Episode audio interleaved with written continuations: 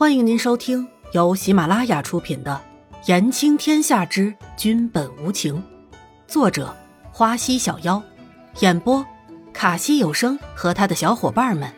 记得订阅、评论哦。第五十二集，要见师傅。严子修心里这么想着，也就不揭穿易嫣然了，转身走了。一晃，半个月之期就到了。这天。风和日丽，南宫离尘站在边城的城门上，看着楼下整齐的士兵，一个个精神焕发的样子。他们就是保卫天域国的战士，南宫离尘的十万边关战士。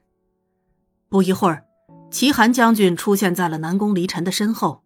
皇上，臣今日就出发，替皇上铲平一党。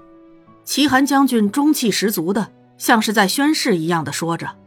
齐将军有劳了，朕就在天朝与将军会合。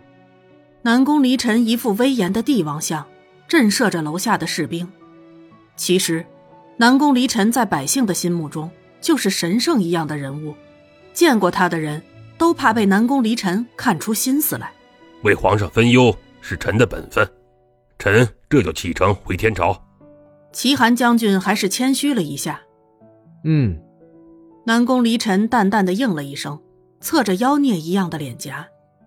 齐寒将军看着南宫离尘，望着远方，也猜不透这个帝王的心思，默默的就向楼下走去。自己心里也说不出对这个帝王敬畏着什么。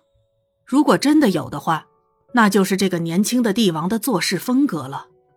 严子修看着齐寒将军下城楼，再看着齐寒将军出发。身边的南宫离尘也是不发一言，就那么静静的站在城楼之上。南宫，其实你让齐寒将军先走一步，也是为了试探他吧？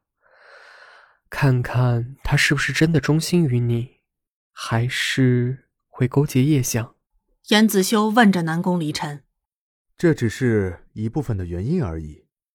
子修，我们也该出发了，去见一个人。南宫离尘突然高声的说着：“去见一个人，什么人？”严子修不免有点好奇，南宫离尘嘴里的那个人到底是谁？竟让他南宫离尘亲自去见，而且先前还没有听南宫离尘提起过。子修心里可有什么想见的人没有？南宫离尘眯着好看的凤眼，迎风而战，对于严子修的提问，不答反问着。我心里有什么想见的人？严子修想了一想，自己心里现在可是没有什么牵挂的亲人，想见的人，难道是师傅？严子修像是想到了，呵呵，你说呢？南宫离尘也不接下去了，只是扬起了慵懒的笑，算是默认了。真的是师傅啊？他老人家不一直在云游吗？都已经三年没见过他老人家了。南宫，你是怎么知道他的行踪的呀？严子修不免有些激动起来，想到了师傅，心里就永远是温暖的。那个从小对自己好的老头，为了过逍遥生活离开自己的老头。要说这个世界有什么是严子修放不下的，那就是自己的师傅云仙散人。我也没想到啊，这老头子就在清风道观里。和那个清风道长拼棋艺呢，而且已经有一个月了吧？南宫离尘把自己知道的说了出来。其实，南宫离尘当时收到云仙散人的求救信的时候，也着实吃了一惊呢。